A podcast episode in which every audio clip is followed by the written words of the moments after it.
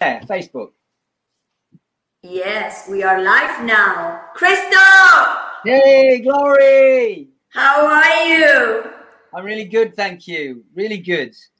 Listen, what time is now? Where you are now? I'm in Cowes on the Isle of Wight, UK, and it is 10 to 4 in the afternoon. 10 to 4. Now here is 10:52 a.m. in Florida, Yeah, nice. USA. Beautiful. How you been? Yeah, I've been good. Um, yeah, I've been good. I've been contemplative. Um, I've been swimming a lot, hanging out with my family, and business is going good. I feel like there's a little bit of space around me for the first time in eight months. So that's really nice, and I'm enjoying that.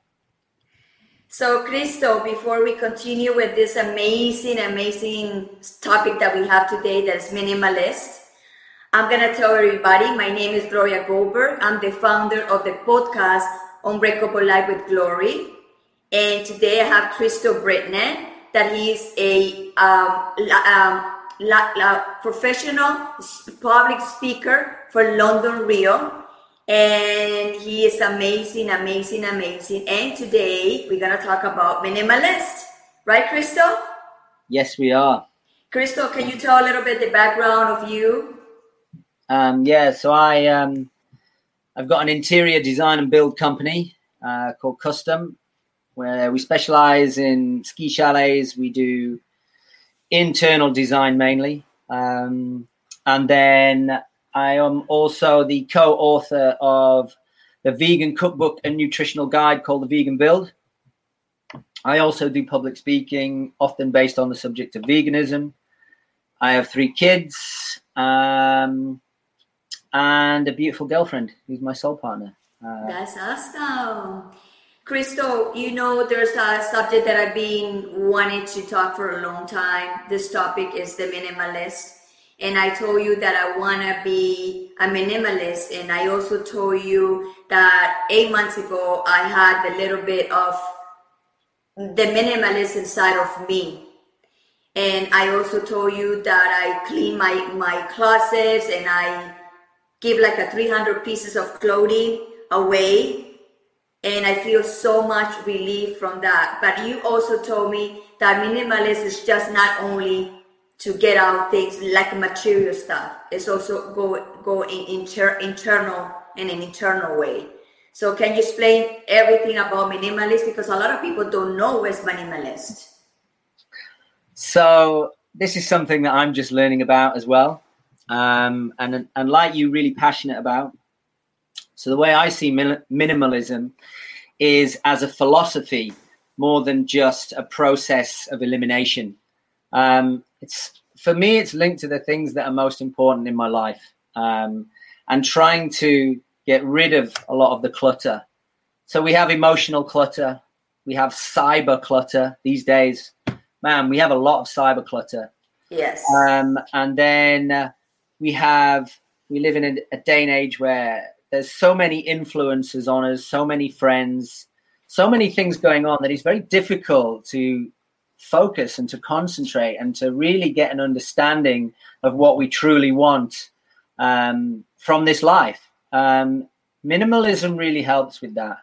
The emotional side is one that I'm really intrigued about at the moment. So I've tried to put my life as simply as possible if I explain it. I just explained it to you. So I'm a father and I'm a I'm a, a partner. So I put those in together, family, and then I'm a businessman. And I have hobbies, you know, at the moment, just one really cold water swimming. So that's three things. It's really nice for me to be able to say, look, three things. So then emotionally, I save my emotional reactions for those three things.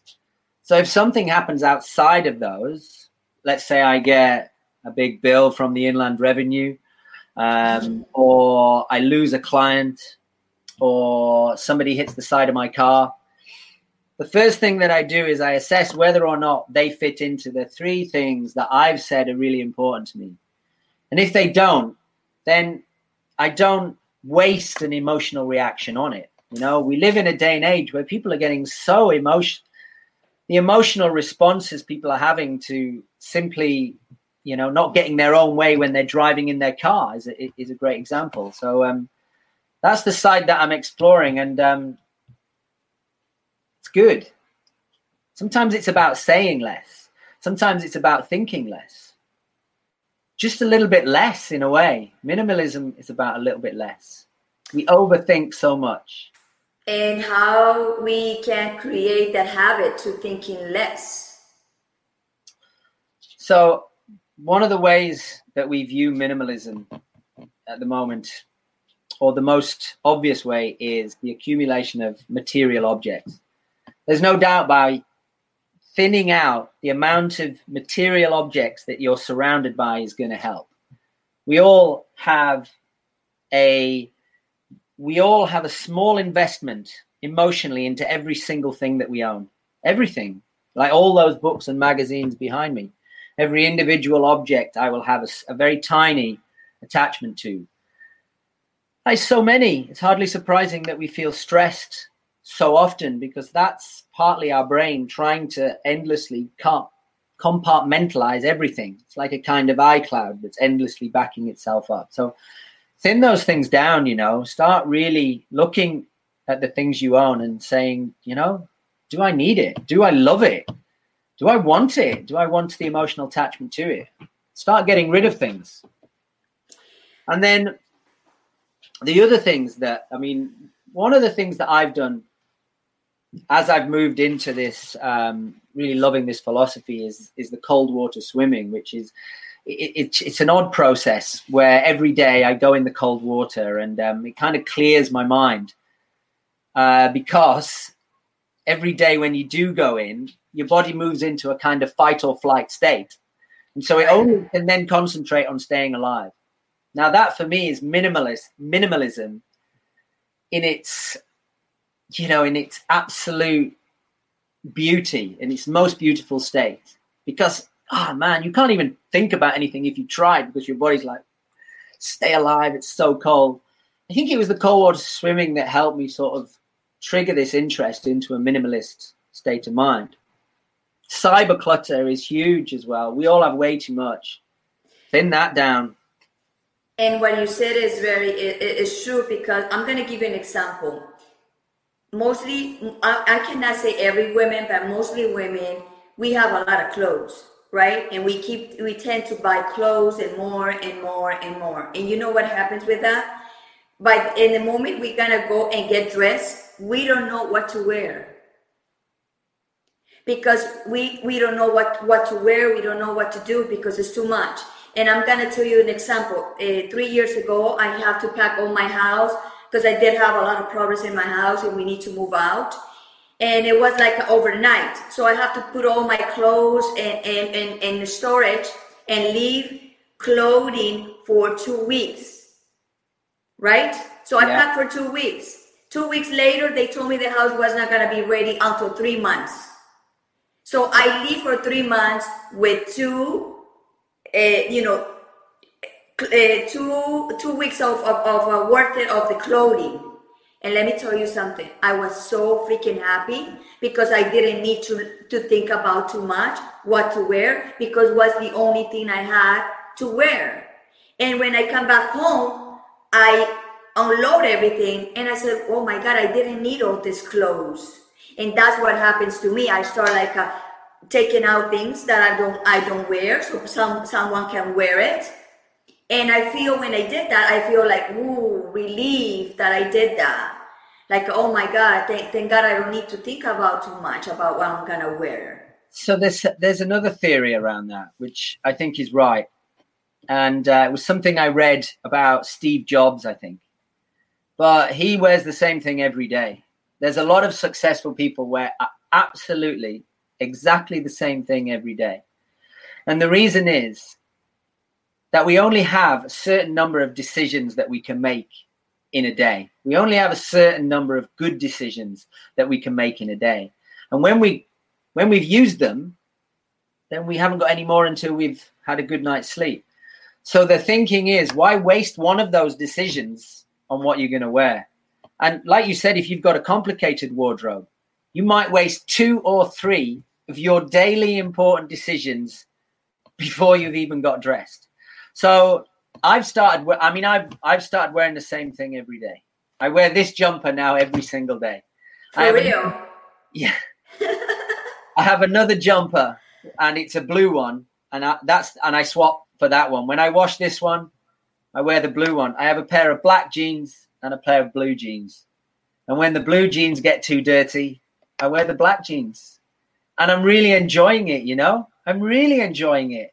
And before it's like every day, oh, I wore that yesterday. Maybe I should wear my hoodie today, or maybe I should wear this. I'm washing less, you know, I don't need to wash so much. And um, yeah, using one decision less every day. I, I and I feel nice and I love I love this jumper. And you know, I think and that, you know what? The last time that we you and me we talked, I don't even remember what you was wearing. Probably this so, jumper. probably that jumper, but that's exactly what happened to uh, to us. Like us as a women or, or some men too, we're so worried that oh they already like I take a picture on, uh, on Instagram or social media. Oh, I cannot take this picture again because I have this dress again. So people's gonna say it's gonna it's gonna see I have different dress or different shirt. But what people don't know, and I've been asking this question to people do you remember what I was wearing yesterday? No.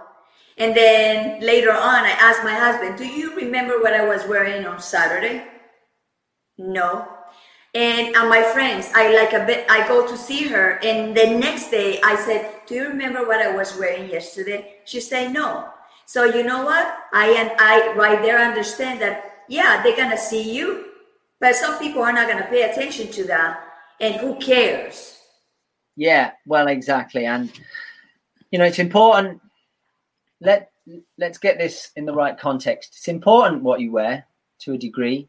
Right. Two reasons. One is so that we feel right in ourselves, we feel like ourselves, but we also do self signaling. So we signal to other people based on what we're wearing.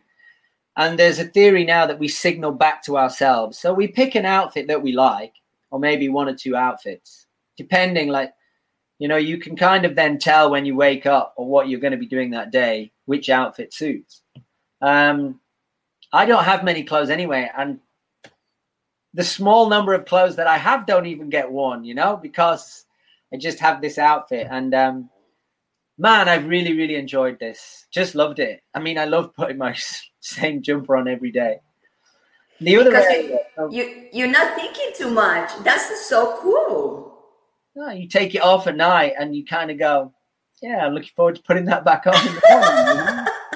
Pick a nice jumper. I like this jumper. I got it at a charity shop as well, which is even better. Um, so the other area where where I do this, so I, I've written a cookbook called The Vegan Build.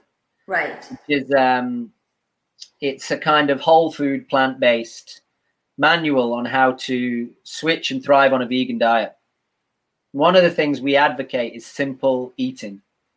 Um, we've gone crazy with food in the Western world. Crazy.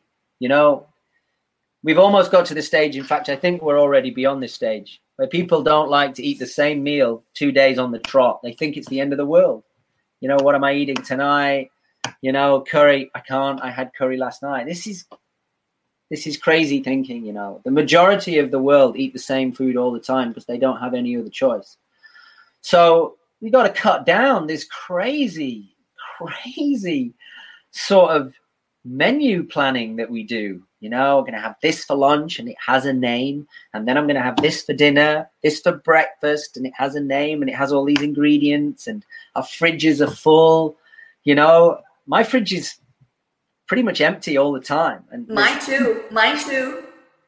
It's it's just another area that causes a lot of it's another big decision, isn't it? You're going to use up two or three more decisions with that. What should I eat? But I had that last night. I feel like I deserve something different today. Why? I mean, you don't have to eat the same thing every day, but don't don't change it so much.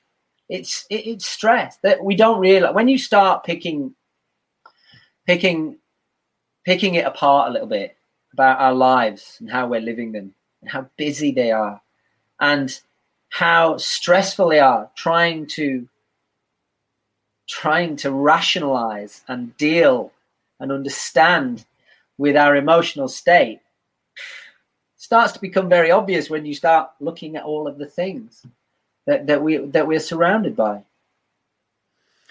And you know what? The stomach doesn't have a, a, mind to say, oh, I have beans today. Oh, I have a burger today. Oh, I have fish today.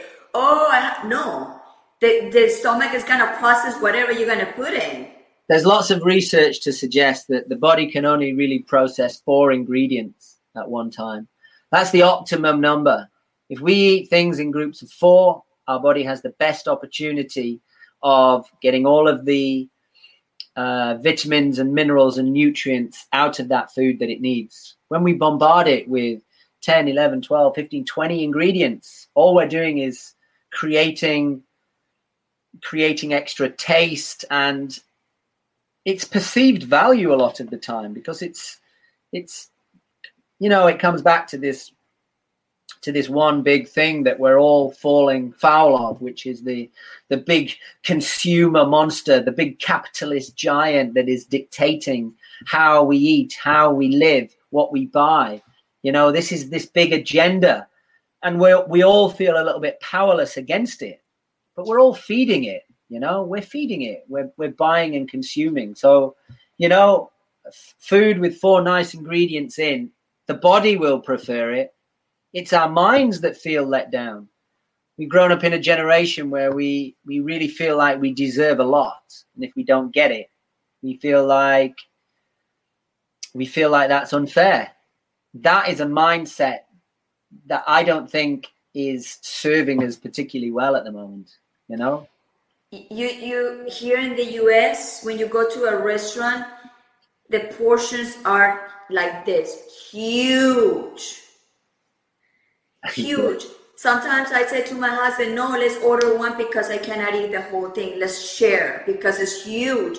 So why they do that? Because they have to provide what you pay for. Like if you pay 20 bucks if, or you pay 20, 10 bucks, you need to have food. You need to see the value of those 10 bucks that you put in, in that food.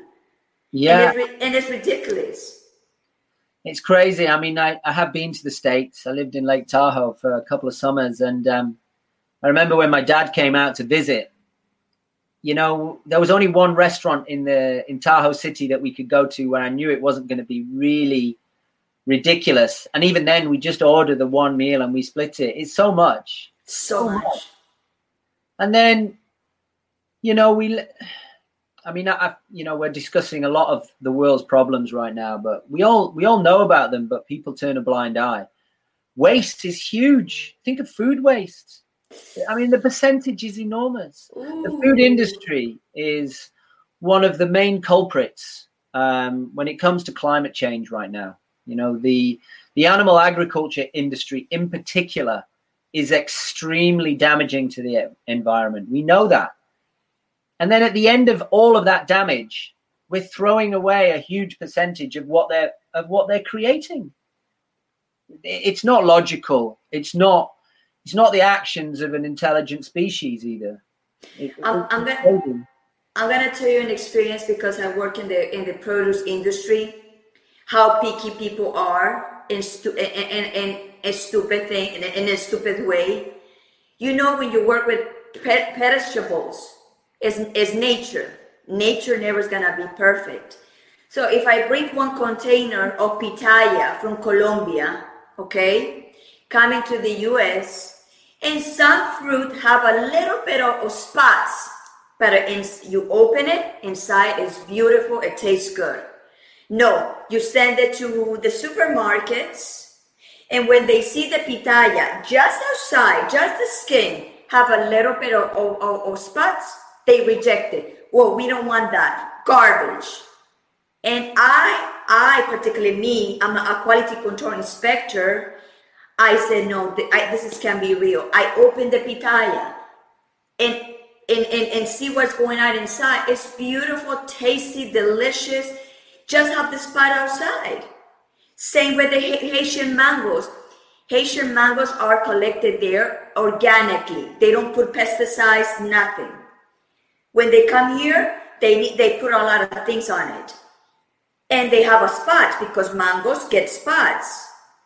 But the spots doesn't mean they are bad. It's, it's because you are getting a mature, maturity. You open it, it's the sweetest, the sweetest mangoes, delicious, delicious that you have. But people don't understand that. People want to have a mango with no spots or, or pitaya with no spots. You know, I I don't understand those standards, and I hate that about the produce industry. And I work in the produce industry. Why we became just like that when I'm throwing like a 300, 300 400 boxes in the garbage because they was rejected for, for spots. Where there's a lot of people out there that they don't care about the spots and they can eat it the same way. So how do we change it? I mean, that's the big question. It's the big question that's been asked now of our generation. I feel like there has been an energetic change at the end of the last decade. We're into a new decade. Right. Now we're having more conversations about how we change it. So the issues we've got, one clear issue is minimalism that we're discussing does not really suit the agenda of the powerful industries that are trying to sell us a lot of things. So we have to try and really come up with an idea. It's never going to really suit the the you know the the powerful corporations, but we, we should get rid of those anyway to a to a to a degree. Right. One of the things that I try to show people or talk to them when I'm doing my talks is how fulfilling a more minimal minimalist lifestyle is and how fulfilling a vegan diet is and how simplicity is fabulous. I mean it's magical. You could sell it but that goes against the whole point. It's like look you, what you're really searching for is happiness. You're searching for security and you know beyond that you're looking for something to stimulate you and to be happy. And we know now you're not going to find those things by buying as much as you can, you know? And people are starting to understand that. We can't slow down the big corporations, the media, the, the advertising of the big corporations. The more that the more that the population start to understand that they don't need so much, the more the advertising will become even more powerful because they don't want to stop us buying. So it's how do we get that narrative out there. Um, conversations like this, there's lots of great films where people are showing, but little by little, the, the more you take away, the kind of happier you feel, you know? How do we do it? How we do it, I would think I would say creating conscious, having this conversation more often, and people that are connected to our material, to our energy, to our everything, that's gonna come more and more like you know connected.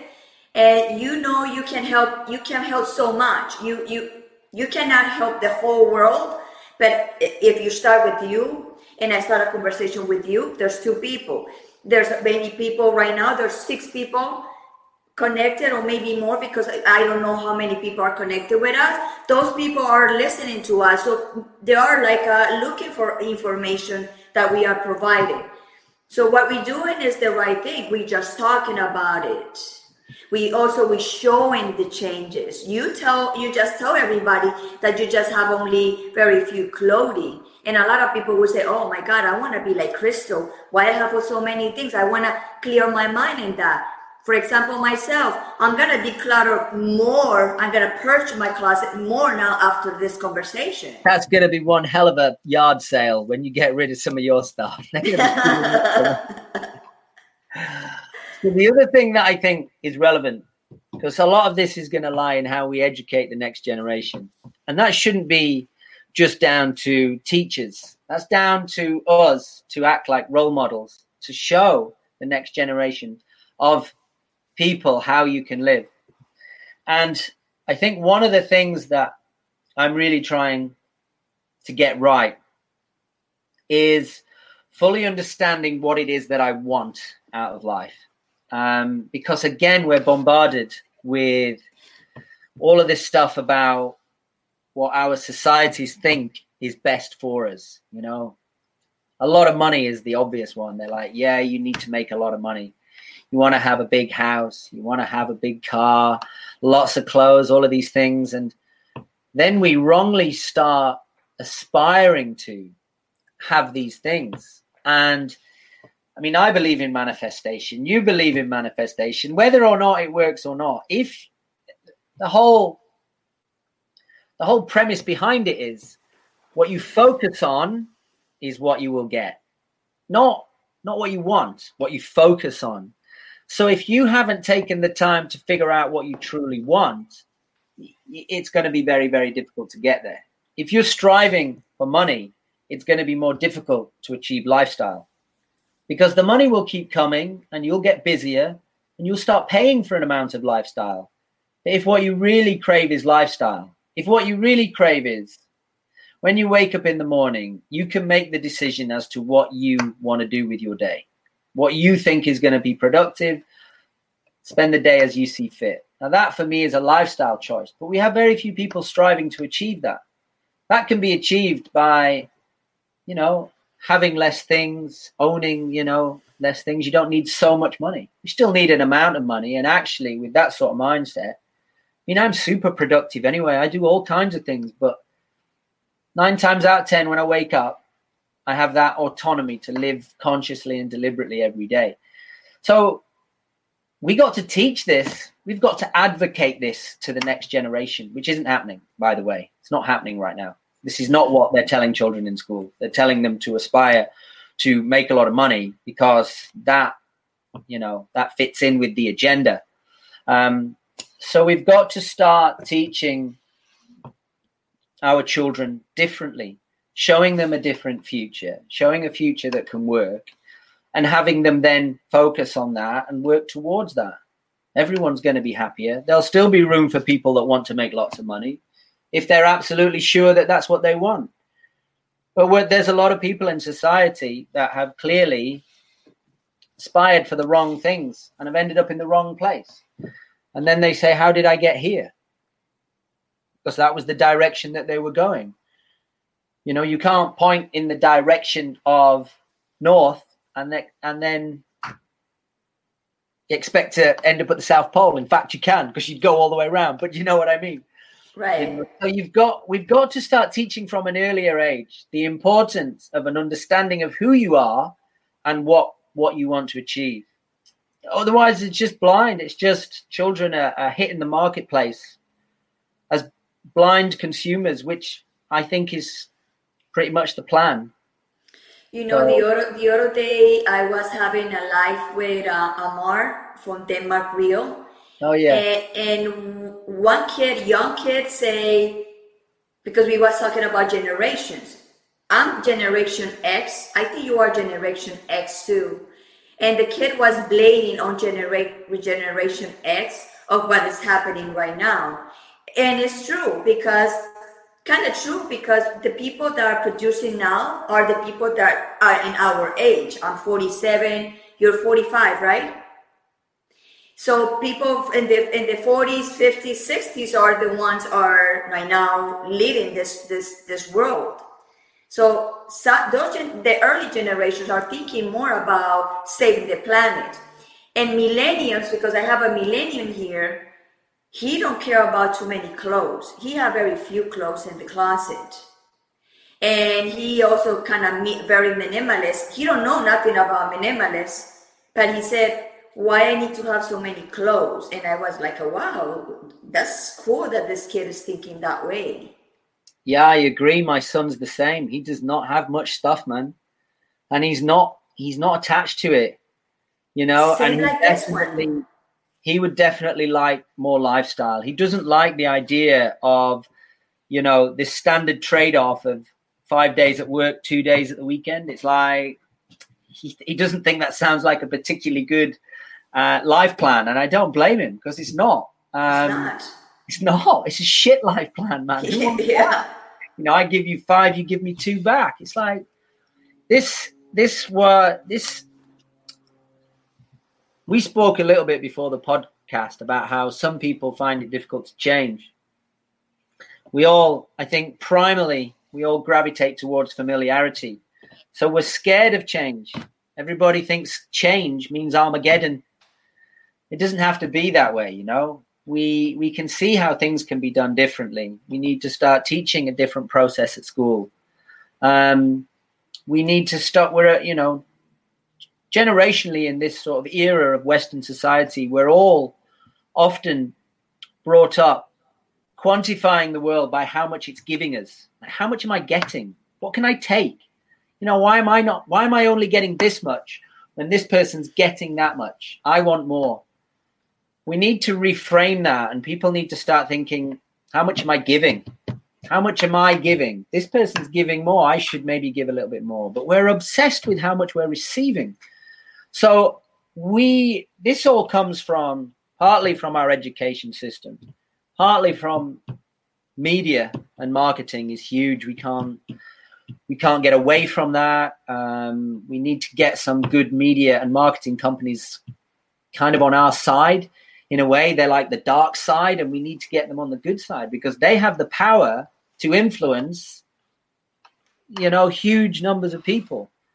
People are going to be more happy, and that you know, the, the world will be a, a less cruel and happier place. Capitalism is driving it into into destruction. And you know, there's a lot of people get depressed and get anxious because they see, like, a, for example, I'm gonna give an example: a 30 year old man or women they're working like a crazy, and they see this kids 18 and 20 making a lot more money than them because they are showing other different perspectives. So they just like anxious, why this kid is more younger and I have this and why I don't have that.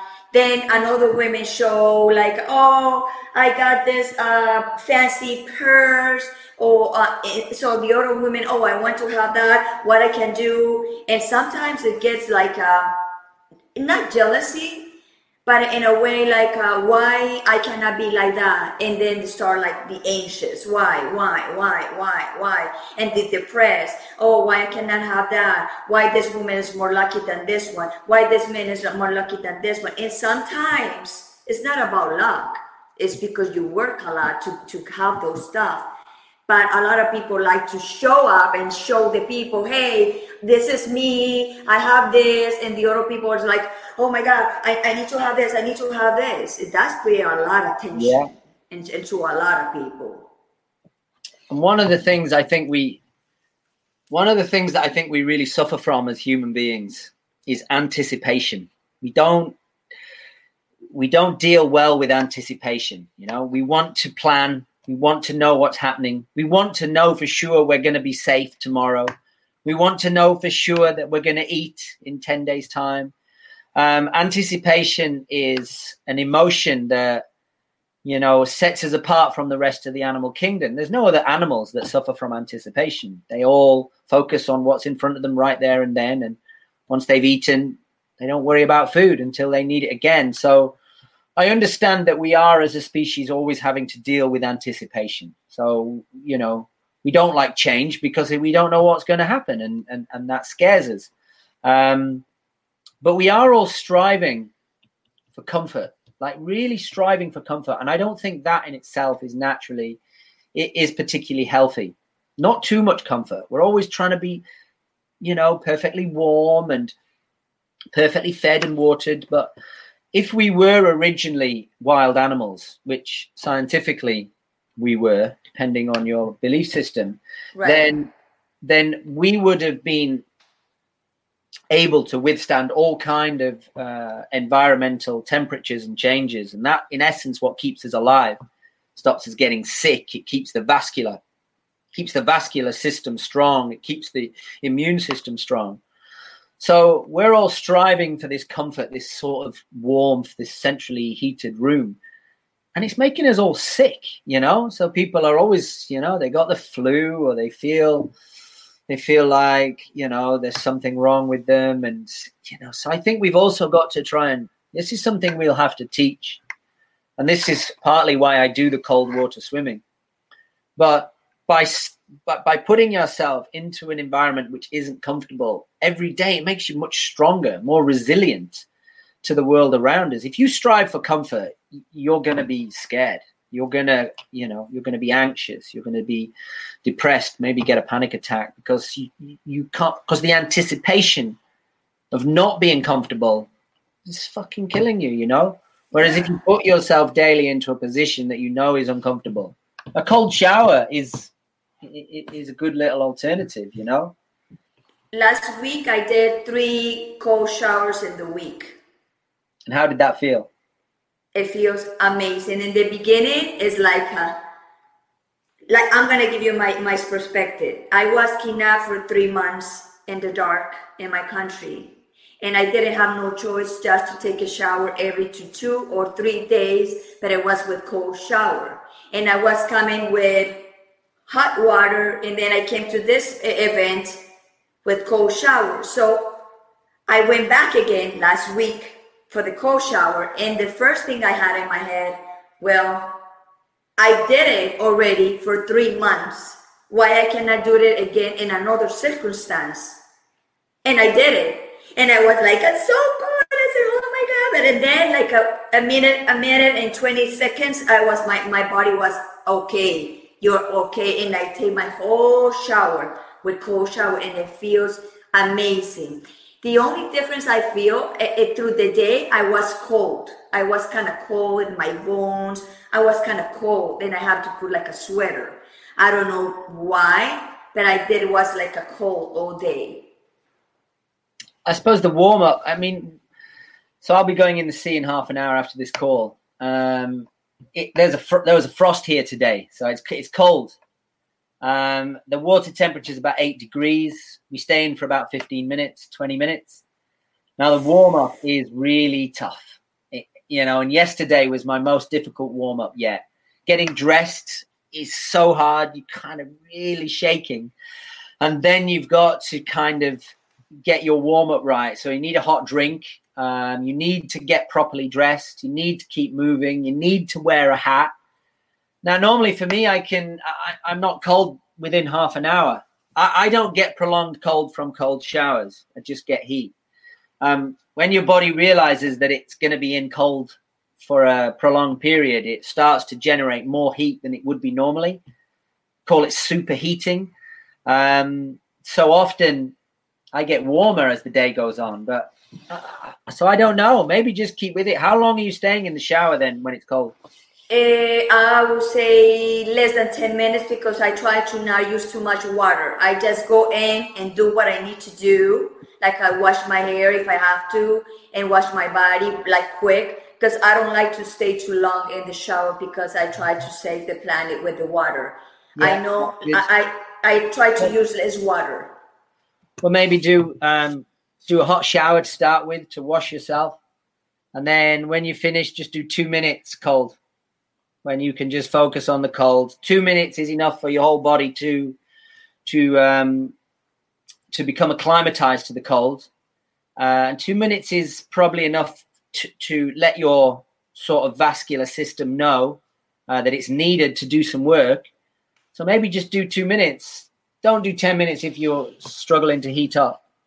No, I heat up in the moment. I'm, I'm okay in the moment but I get dressed and everything, and then I have a sensation of coldness in my body that I need to have like a little sweater on it.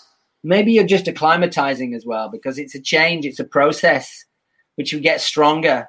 Your body gets stronger, it gets more, it, it becomes more like its primal self where it has the ability to cope with extreme temperatures. It has no problem coping with like a common cold or, or stuff like that. That's not going to touch you.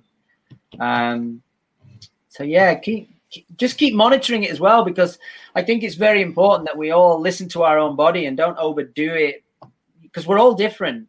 You know? Right, right. I just did like a three times last week. So this week I'm gonna do another three times. So that will be maybe tomorrow morning. Yeah, great. And do you go hot first and then you have to turn it cold? No, I start cold. Yeah, great. So you got to step in. That's the moment when you I got step to, in. Yeah. I so step that in. also tests your willpower, which is a very good thing to do. Oh yeah, it's like uh, in the beginning you have a lot of thoughts. Yeah. Like uh, oh my god, it's cold. You can feel it, and then your body start like uh, you know like coming like a cold. Yeah. And then it get to a point you might say, "Go ahead, do it." Like a, uh, that's it, boom, and that's the moment that you I do it I don't do like I put my feet first, my feet because no, it's for me it's like a more torture like that. Yeah, me too. If you go in and, and just in completely, then it's like it's done. You don't need to suffer the process. so before I go into the sea, this is we have this little routine, and we meditate for like one minute or around one minute before we go in. And the reason is that I realize that when I get down there, I have often I have the fear. I'm like, oh God, get in the water again. You have the fear, and the tendency is to just want to rush it and get in, and so that you can get it over and done with, and get out. And I thought that we should take a moment to just try and be at one with the fear. Like, don't run away from always the fear. Like sometimes, just take a moment, and I and I just take some deep breaths and I try and breathe down into the fear and, and find out a little bit about the fear and what it is, why I've got it and where it comes from. And having the fear like that, that is a, an, an intense emotion that we're not used to having in the type of lifestyles that we're creating for ourselves, this life of comfort. And I don't want to waste that moment. You know, every day I have a moment to confront my fears and I just take a moment to sit with it. And it, yeah, it's uncomfortable. Some days it's great. Some days it's awful. Some days I'm like, I just don't want to go in today, you know? So we have this little routine where we try and understand a little bit the fear before we step into a moment of being as well. That's the other thing about this whole topic of minimalism, so, living so more how, simply. So, how many guys? There are women in your group too, or yeah, guys?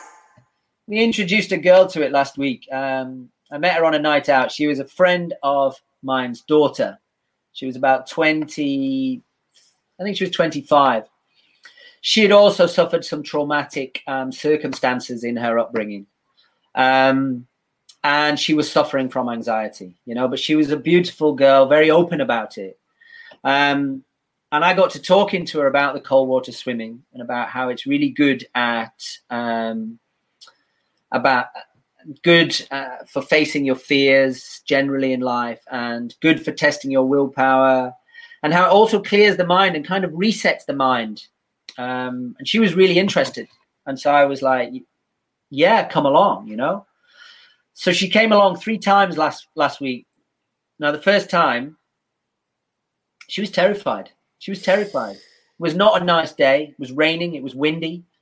Uh, the sea was all over the place. And me and Alex, my friend, we went in first, and I can remember sort of sort of saying, "Right, come on," you know.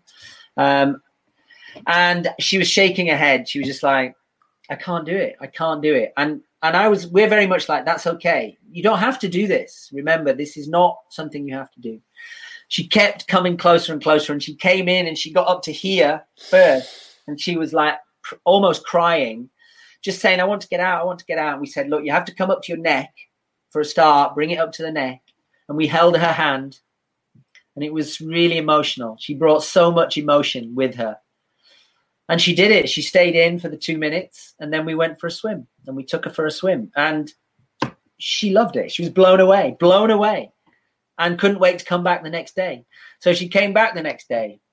Now, day two is harder than day one because now your mind knows what's going to happen. Exactly. So day two's the hardest day. Day two yes. is when it's when your brain is saying, I told you it was going to be horrible, and it was. So why are we doing it again? So you get through day two, same thing. Two minutes is the period of acclimatization. That's when you've got to stop your body going into cold shock. You've got to regulate your breathing um, and just just be calm. Think about whatever you want or nothing. It's irrelevant. It's totally irrelevant. You've just got to do the two minutes. Um, she came through and she did a second day and loved it, and she did a, a third day as well. Um, and the third day is sometimes the easiest because you're expecting it to be really, really bad. and it's not as bad as you were expecting. So, um, and then she she had been she was unsure what she was going to be doing in life.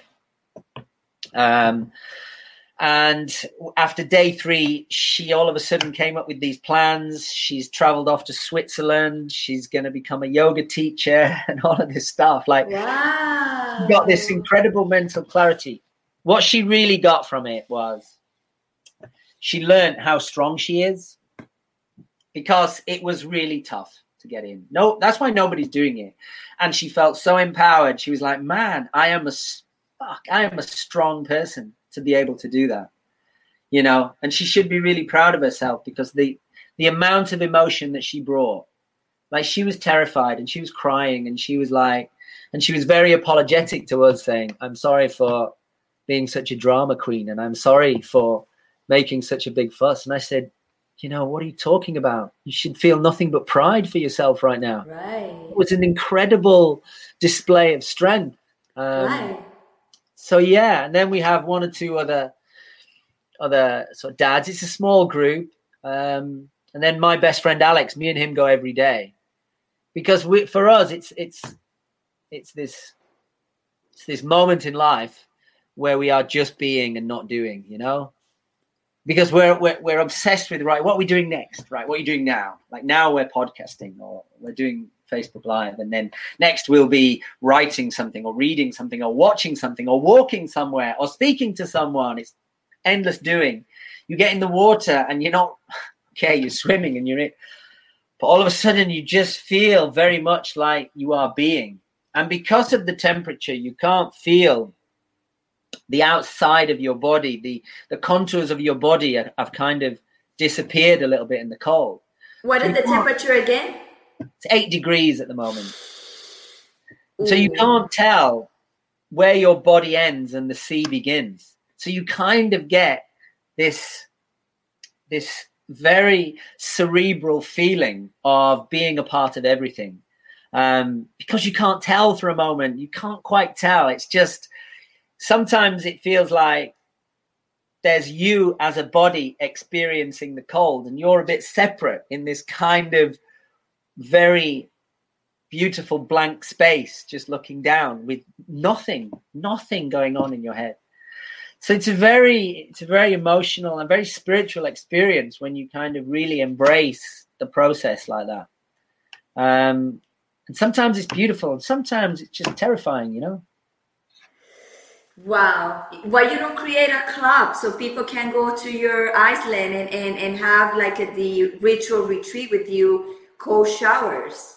Eh, cold, cold, cold, yeah, cold swimming. Yeah, we might be doing it. We might we might be doing something like that. Um it won't just be cold swimming. We have we're going to do some other things as well that kind of um, get you into a place of being rather than doing. Um, another one that we want to do is one that Alex has done before. And you go into the woods and you find a tree, and everybody picks a tree that they relate to, that they feel a connection with. And then you put a line of stones around the tree, and then you've got to stay within the line of stones for 24 hours. Um, and you can't have anything with you, like you can just only have what you need to keep warm and drink. Um, and that's it. You can't have anything to read, or you can't have a notebook. You can't have anything, and your tree can't be near enough to your friend's tree that you can see or speak to them either. So you have to spend this 24-hour period with a tree. It used to be a practice done by ancient tribes. I can't remember at the moment from which, but it was about when they would spend 24 hours with a tree, they would feel this really intense and close connection with the earth um, you know, with trees, the way that their roots are connected with so much, um, so much underground that we don't see, and and both physically and energetically, and it's meant to be a, a really brilliant process of reconnecting with our planet. Which again is something that I think people really need to do because if we were really felt connected to the planet, like if we felt like we really loved this planet emotionally, like really loved it, we wouldn't we wouldn't be so quick to destroy it. The how love far, to have gone for it. How far is London where you from London to where you are now? It's about two hours max. You know, A about- car? Car? It's about an hour, an hour and a half on the car, depending on where you're coming from, and then it's about a 45 minute crossing or an hour's crossing. Yeah. Because it if, because when I go because I'm planning to go in June to London again because I'm gonna go to speak to Inspire. Yeah, great. So I'm gonna graduate. So I want to go to London, and I want to probably have time to go to your place. Yeah, well, you'd be more than welcome. The sea will be not cold enough to cold water swim anyway, so we'll find But- something else to do. How cold it will be? By June, probably going to be like 14, 15 degrees. I know that's way too cold for me. Oh, we can still swim, or we can swim a distance or paddleboard, but yeah. Yeah, I mean, So- I'd love that. That that that would be great. And um, you know, when when we took um, Ellie was the girl that we took out last week. When we took her, we were kind of trialing it as uh, making sure that we can take people safely into the water in an environment that they don't feel threatened by. Right. Because when we explain to them how it's going to make them feel, lots of people are really into it. Lots of people are like, "You can keep your cold water swimming," you know. You need that's, to that's, you, that's fine. Okay, that's fine too. you need to create this retreat for just for that and don't need to be too long like a three days four days retreat so people can have the experience and like this girl went three days and her brain was like a boom Yeah, yeah. Was really reconnect Yeah, it reminded her how strong she is. And well not- I, I yeah. will go i will go i will go i will be to i will go to retreat to your retreat just to do that and in, in your case it have to be a, a some amount of time because it's, it's have to be winter right yeah, for the cold water retreat, it's got to be winter, and um, I think that we've been we have been planning it. We've got some good ideas. You we should the first 24 hours, we get you in the water, and we we do the warm up with you uh, in a really nice environment where we have a fire, get everyone dressed, we get really nice drinks coming out, chai or um, you know some beautiful drinks. But, but not not much talking. I think for the first 24 hours we would limit the amount of talking. Like yes it's a very almost silent retreat. Give everyone a chance to um, just process it and not bring their own personalities in yet. Leave them because we're all quick to justify ourselves and who we are. We're like, oh, I'm this person and I do this. Judge me on this. Judge me on this. We feel like it's probably better if they leave that for the first 24 hours. And then the second day, maybe after the second swim, then we talk. We sit around the fire and this time we talk. So I think people would talk differently. And um, so I think we do 24 hours as a relatively silent retreat, but with a lot of um, experience.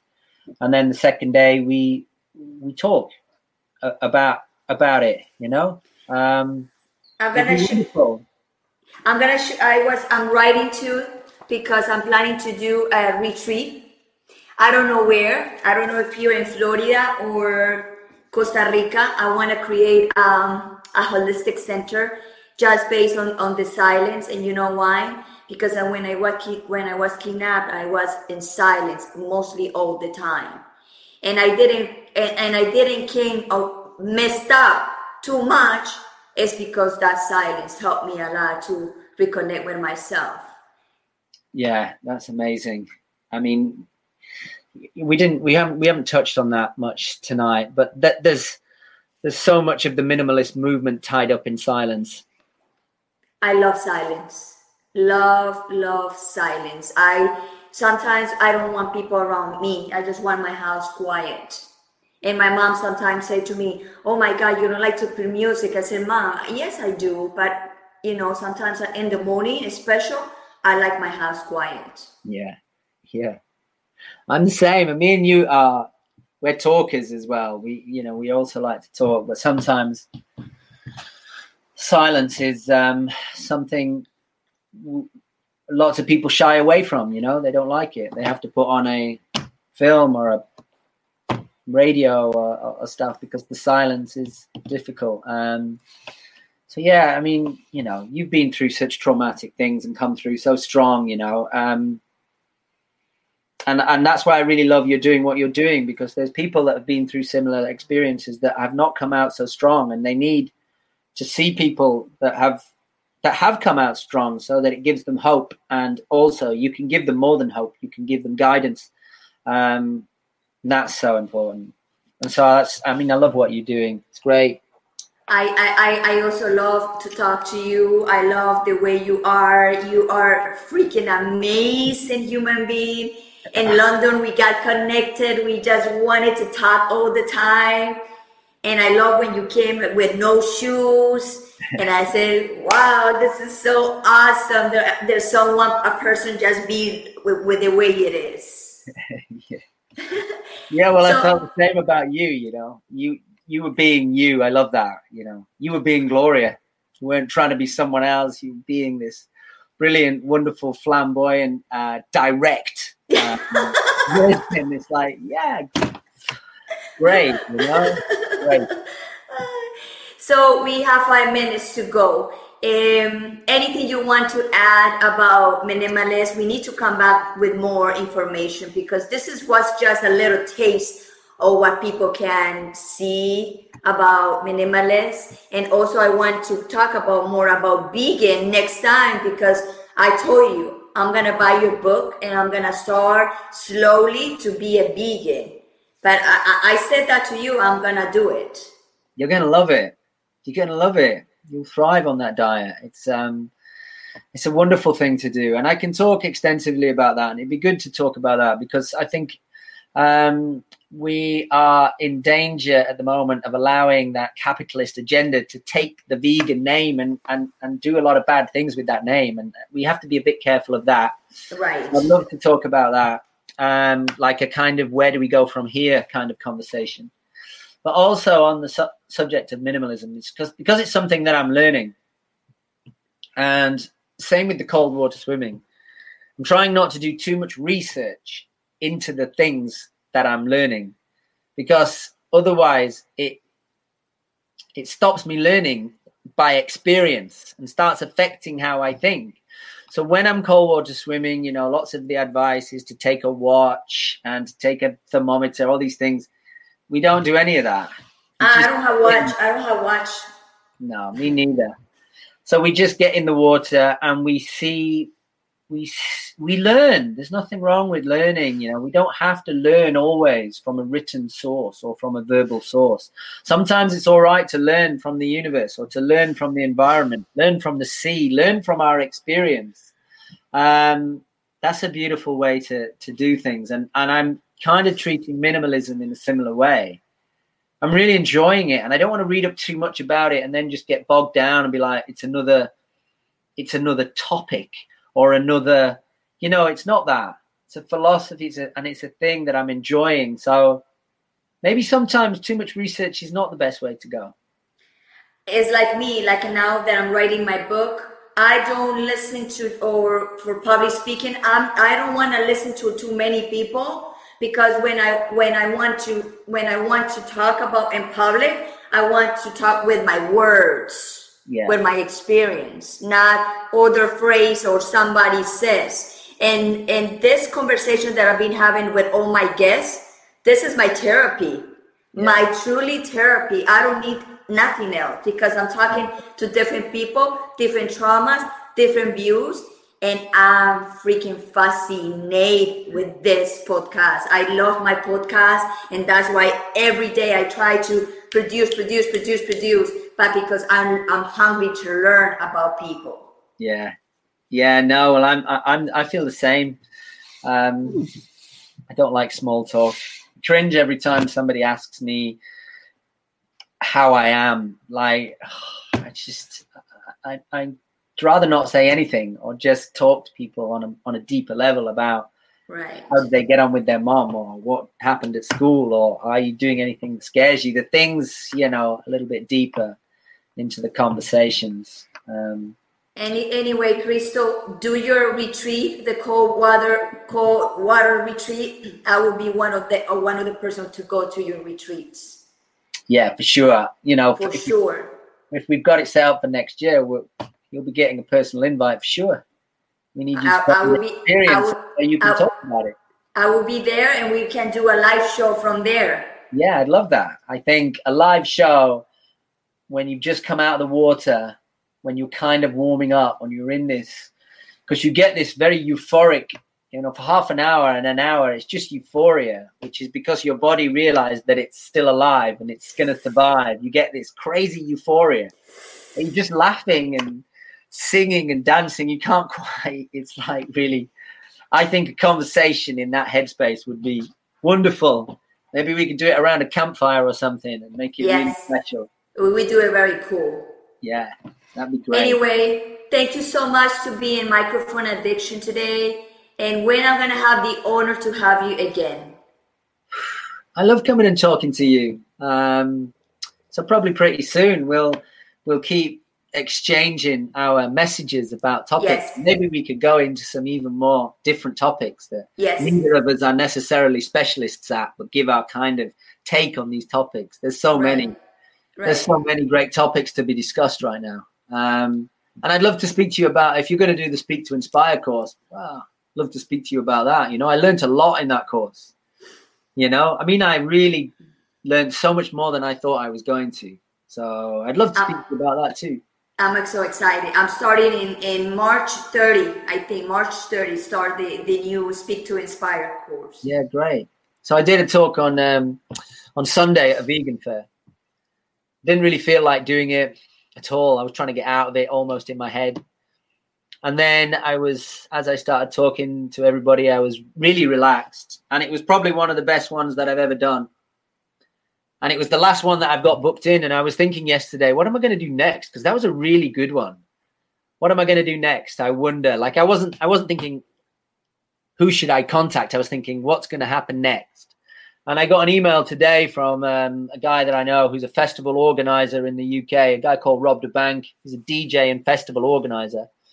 And he asked me if I wanted to come and speak at his big festival in the summer. So um, that'd be a great gig. Uh, That's great.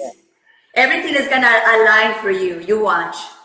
yeah, for both of us, it is. Uh, what you, you were talking about letting things happen. Let, let's let's let things happen. Let things happen. Good or I'm so bad. excited.